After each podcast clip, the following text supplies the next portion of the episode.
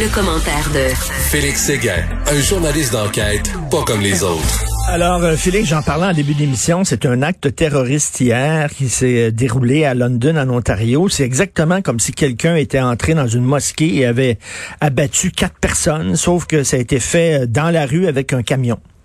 Oui, exactement. Sur le principe du, du camion euh, bélier, c'est un type d'attaque qui a été euh, utilisé dans le passé à Nice, hein, on s'en rappelle bien, qui a mhm. été et à Londres également, euh, qui est également en Espagne. Donc, euh, c'est le moyen euh, simple pour euh, certains terroristes, disons-le, pour perpétrer leur attaque. Celle-ci a tué cinq membres d'une même famille, heurtés donc intentionnellement par ce véhicule qui roulait à plus de 100 km heure, semble-t-il, dimanche, et tout ça en raison de la foi musulmane des euh, victimes. C'est le service de police euh, de London près de Toronto qui l'a annoncé. Puis, moi, je voulais te parler de ça sur, sur, l'angle de la justice et du terrorisme.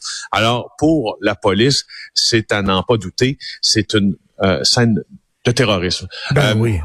Appel d'Alexandre Bissonnette, évidemment, qui a fait éruption euh, dans la grande euh, mosquée de Québec. Euh, et dans son cas aussi, pour les policiers qui l'interrogeaient, je me rappelle bien de l'interrogatoire du sergent Steve Girard de la Sûreté du Québec, qui a mené l'interrogatoire avec Alexandre Bissonnette, qui a été déposé en preuve lors de son procès. Pour Girard, c'était très clair que Bissonnette venait de se livrer à un acte terroriste. Mais pour la justice, ce n'était pas aussi clair. Est-ce que tu te rappelles du débat que l'on a eu après l'attaque à la Grande Mosquée de Québec? Ben, tout à fait, tout à fait. Moi, j'en revenais pas. Comment on pouvait se questionner est-ce que c'est un acte terroriste ou pas? Voyons donc. C'est juste un acte terroriste. Ben oui, c'est ça. Puis sérieusement, l'administration la, de, de, la justice au Canada en ce qui a trait euh, au dépôt d'actes terroristes est un peu complexe et dur à suivre aussi. Parce que au fond, hein, tu, tu sais autant que moi et nos auditeurs le, savent aussi, l'acte euh, l'acte terroriste est un acte de violence, de terreur perpétré au nom d'un groupe et devrons-nous ajouter d'une idéologie. Dans ce, dans le mm. cas, euh, dans le cas du de, de, de, London en Ontario, comme dans le cas de Bissonnette, il y a, il y a une idéologie qui s'apparente à, à l'extrême droite. En tout cas, selon ce que les policiers nous ont mentionné avec les preuves que l'on a jusqu'à maintenant. Alors, on peut dire que c'est une idéologie, on peut dire que c'est au nom d'une idéologie. Alors, on a bien hâte de voir si euh, ça va se refléter dans euh, les accusations que le procureur général en Ontario déposeront. Mais je voulais juste rappeler que c'est pas c'est pas une condition sine qua non au, euh, au Canada que parce que c'est un acte de terreur, on fait face à une accusation de terrorisme. Mais pourtant, euh, quand tu vises une communauté en particulier, là, en raison soit de la couleur de sa peau ou de sa religion, semble que ça tombe sous le sens, que c'est un acte terroriste. En tout cas, on verra les accusations qui vont être portées, mais sauf que, euh, écoute, une famille qui était totalement décimée euh, et un jeune garçon grièvement blessé. Euh, sur une note plus rigolote, moins lourde, tu veux nous parler d'une histoire complètement hallucinante concernant la lutte au crime organisé. Ouais, c'est un peu rigolo. C'est effectivement moins lourd, mais néanmoins très important. Je dois te parler de l'opération Ironside qui euh, implique différentes forces policières dans le monde, qui fait en sorte d'arrêter une centaine, une centaine de personnes. Donc, une opération mondiale contre le crime organisé. Et là, c'est sur la manière que c'est très, très intéressant. L'opération Ironside nous a été présentée comme l'opération la plus sophistiquée du monde contre le crime organisé. Ça implique qui? Des policiers des États-Unis, d'Australie, de Nouvelle-Zélande, de plusieurs pays d'Europe. Maintenant, c'est le comment qui est intéressant. Voici ce qui est arrivé. Je ne sais pas si tu te rappelles, en 2018, on en avait parlé énormément.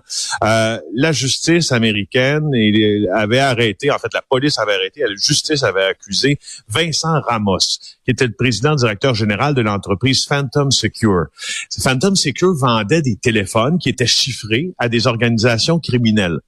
Donc ça, tu sais, ça arrive dans le passé. Ici, c'est arrivé avec les fameux PGP de BlackBerry, avec lesquels les criminels comme Reynald Desjardins, comme Salvatore Montagna et autres et autres et autres ont communiqué pensant que leur communication était sécurisée. Alors, quand on arrête le dénommé Ramos de Phantom Secure, on ferme la compagnie, bien sûr, et on recrute le FBI. Écoute, et là, c'est là, là, ouvre grand tes oreilles.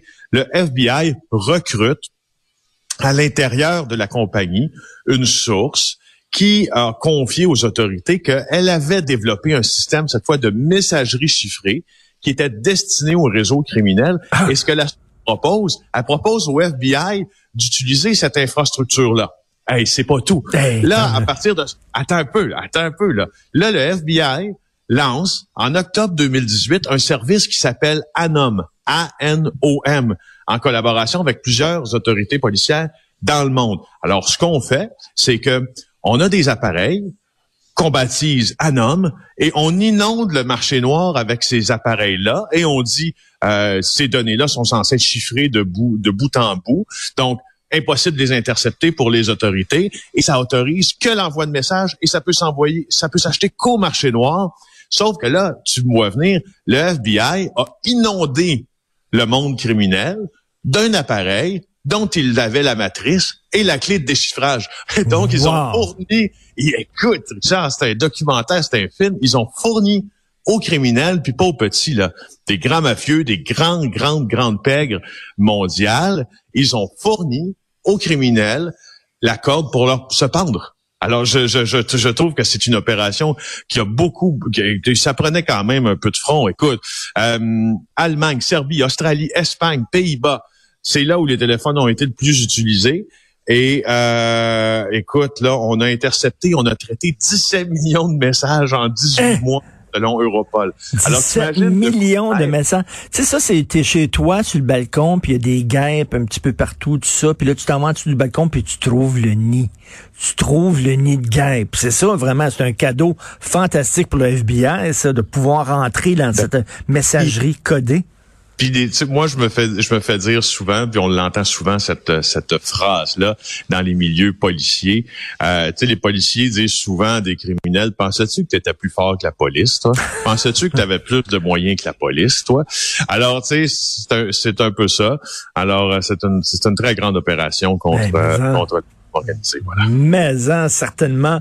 Euh, il y a eu un petit peu de grabuge hier, heureusement, pas de vitrine de défoncée suite euh, à la victoire surprise euh, du Canadien bravo à ceux qui n'ont pas tout pété. Hein? Euh, ça fait du bien hein, parfois quand, le Canadien gagne comme ça, puis qu'on n'est pas en train de vandaliser. Il y a seulement une personne qui a été arrêtée hier euh, après la victoire du Canadien au Centre Bell, et c'est pour voie de fait sur un policier. Je dois t'avouer que c'est pas la meilleure idée du monde quand tu vois un policier de tenter de le frapper.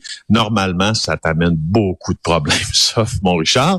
Alors, euh, ben, je voulais juste te dire quelques feux d'artifice lancés en direction des policiers, quelques ah quelques bris d'une autopatrouille, mais je veux dire, on a déjà vu pire en ces périodes des séries du détail, comme disait Maurice Richard. Euh, écoute, encore des coups de feu à Montréal, mais qu'est-ce qui se passe exactement en ville? C'est le Far West. Ouais, ouais, ouais. Là, il faut commencer à suivre euh, de très près, puis à consigner ces informations-là, parce que dimanche, il y a eu des coups de feu tirés au parc Jean-Drapeau. Tu sais, Richard, le parc Jean-Drapeau, là, c'est pas euh, c'est pas le Bronx là. C'est un, un, lieu familial, le parc Jean Drapeau. Pour ceux qui savent, là, c'est juste en dessous du pont Jacques Cartier. C'est là où est située la ronde et etc. Des coups de feu qui ont été tirés là, pas de blessés. Après ça, il y a eu également à Montréal-Nord euh, des coups de feu qui ont été euh, tirés également. Ça, c'est arrivé dans la nuit de dimanche à lundi. Et là aussi, on apprend qu'il y a eu des coups de feu de tirés dans Villeray à partir d'un véhicule qui circulait euh, dans la nuit d'hier à aujourd'hui. Donc, avant 23h30 sur la rue Everett, près de l'avenue Papineau, euh, et euh, des occupants du véhicule qui ont fait feu en direction de la victime qui se trouvait dans la rue ou sur un trottoir. Bien hâte de voir ce que le SPVM nous dira aujourd'hui sur sa fameuse escouade qui tente de sortir les armes des mains des pas fins. Alors, c'est rendu vraiment dangereux. Et rapidement, une histoire d'excès de vitesse à Québec. Oui, on les surveille, ça aussi, moi et toi, hein, ces grands excès de vitesse. 2265 dollars pour un jeune homme de Québec qui a été capté à 175 km. Il est à bord d'une automobile dans une zone de sang sur l'autoroute du frein Morancy à Québec. 24 ans, le jeune homme, 14 euh, points d'inaptitude. Et euh, juste un petit détail comme ça, il y a aussi eu un petit constat d'infraction en plus du premier de 172 dollars parce que ses phares étaient éteints. Alors ses phares étaient éteints. My God, son cerveau aussi était éteint. Merci beaucoup, Félix Séguin. On se reparle demain. Salut, bonne journée.